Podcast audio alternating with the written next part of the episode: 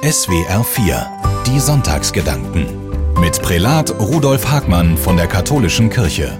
Ich wünsche Ihnen allen einen guten Morgen und einen schönen, gesegneten Sonntag.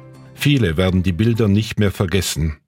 Das entsetzliche, unmenschliche Massaker, das die Terrororganisation Hamas an unschuldigen Israelis angerichtet hat. Dazu Menschen, die das weltweit, auch in unserem Land, bejubeln und für gut heißen. Und jetzt sehen wir die Opfer des Krieges auf beiden Seiten. Getötete, verletzte, flüchtende Menschen jeglichen Alters, die wahrscheinlich genauso in Frieden leben wollten wie jeder von uns. Aber wie soll das gehen?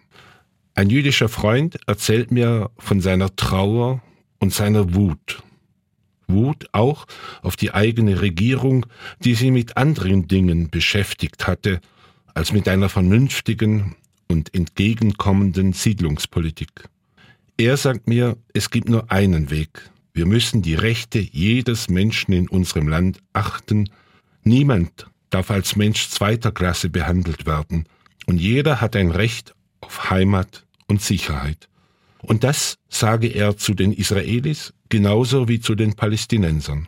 Ich bin überzeugt, solche Stimmen gibt es auch auf der anderen Seite. Nicht alle Palästinenser wollen die Juden ins Meer jagen, wie es die Hamas in ihrem Programm stehen hat. Nicht jeder Palästinenser ruft Allah ist groß und zündet dabei eine Rakete. Nicht alle sind Feinde Israels. Aber offensichtlich finden diese versöhnlichen Stimmen kein Gehör. Sie gehen unter in einem festgefahrenen Freund-Feind-Denken. Da gibt es nur schwarz, weiß und entweder oder. Aber so gibt es keinen Weg zur Verständigung. Ich bin seit vielen Jahren regelmäßig in Israel. In diesen Tagen denke ich oft an einen Reiseleiter, der uns auf einer Pilgerreise begleitet hat. Er erzählte uns von einem Mann, der mit zwei Körben beladen vom Markt kam. Weil er müde war, setzte er sich auf die Treppe eines touristisch wichtigen Gebäudes. Und dann hört unser Reiseleiter, wie ein Kollege zu seiner Gruppe Folgendes sagt. Seht ihr den Mann dort mit den zwei Körben? Schaut an ihm vorbei und dann nach rechts auf diesen wunderbaren romanischen Bogen. In diesem Augenblick, so sagte unser Reiseleiter, sei ihm deutlich geworden, die Erlösung kommt nur dann, wenn der antike Bogen nicht wichtiger ist als der Mann, der für seine Familie auf dem Markt eingekauft hat. Jeder einzelne Jude, Muslim, Christ ist ein Geschöpf Gottes. Jeder will gesehen werden, mit seinem Namen anerkannt und geschätzt sein. Jeder braucht einen Ort, wo er selbstbestimmt und frei leben kann. Das ist ein Grundbedürfnis, das nicht zu verhandeln ist und ohne das ein friedliches Zusammenleben nicht möglich ist. Ich durfte im Sommer einen Monat lang bei den Benediktinern am See Genezareth wohnen, ganz in der Nähe, wo heute leider viele ihre Dörfer verlassen müssen, um sich vor den drohenden Angriffen der Hisbollah zu schützen. Ich habe mich in dieser wunderbaren Landschaft noch einmal mit der Botschaft beschäftigt, die Jesus dort verkündet und den Menschen erlebbar nahegebracht hat. Und dabei ist mir deutlich geworden, wie sehr er einzelne Menschen im Blick hatte und wie einfühlsam und konkret er auf ihre Bedürfnisse eingegangen ist. Immer wieder wird erzählt, wie gelähmte, handlungsunfähige, blockierte Menschen zu Jesus gebracht werden. Er schaut sie an, gibt ihnen Mut und Vertrauen und löst sie aus ihrer Lähmung, so dass sie wieder gehen und auftreten und leben können. Anderen öffnet er den Weg zurück in die Gemeinschaft und beheimatet sie neu im Miteinander mit ihren Nachbarn und Glaubensgenossen.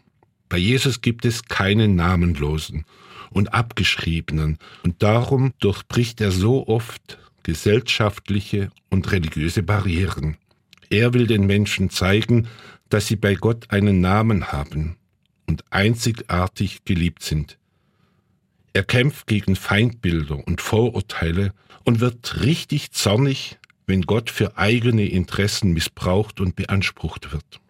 Gott sei Dank treten immer wieder Menschen in seine Spur und versuchen, sein großes Anliegen mitzutragen. Ich denke zum Beispiel an die deutschen Ordensfrauen in Jerusalem, die gastfreundlich Pilger aufnehmen und vor allem einen großen Kindergarten leiten, der besonders von christlichen und muslimischen Kindern besucht wird. So tragen sie von Anfang an dazu bei, dass die Kinder und ihre Familien einander kennenlernen und sich begegnen. Feindbilder können ja nur wachsen, wenn man nichts voneinander weiß und in seinen eigenen Grenzen bleibt. Auch die Benediktiner auf dem Berg Zion wollen für alle Menschen offen sein.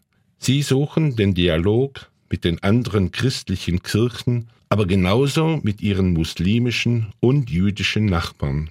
Sie sehen und erleben jeden Tag den Reichtum dreier großer Religionen, merken aber auch, wie herausfordernd und anstrengend der Dialog untereinander sein kann. Und dennoch, sie bleiben auf ihrem Posten und hoffen weiterhin, dass Feindbilder überwunden werden und Menschen sich jenseits aller Grenzen als Geschöpfe des einen Gottes erkennen, der ein Gott für alle ist.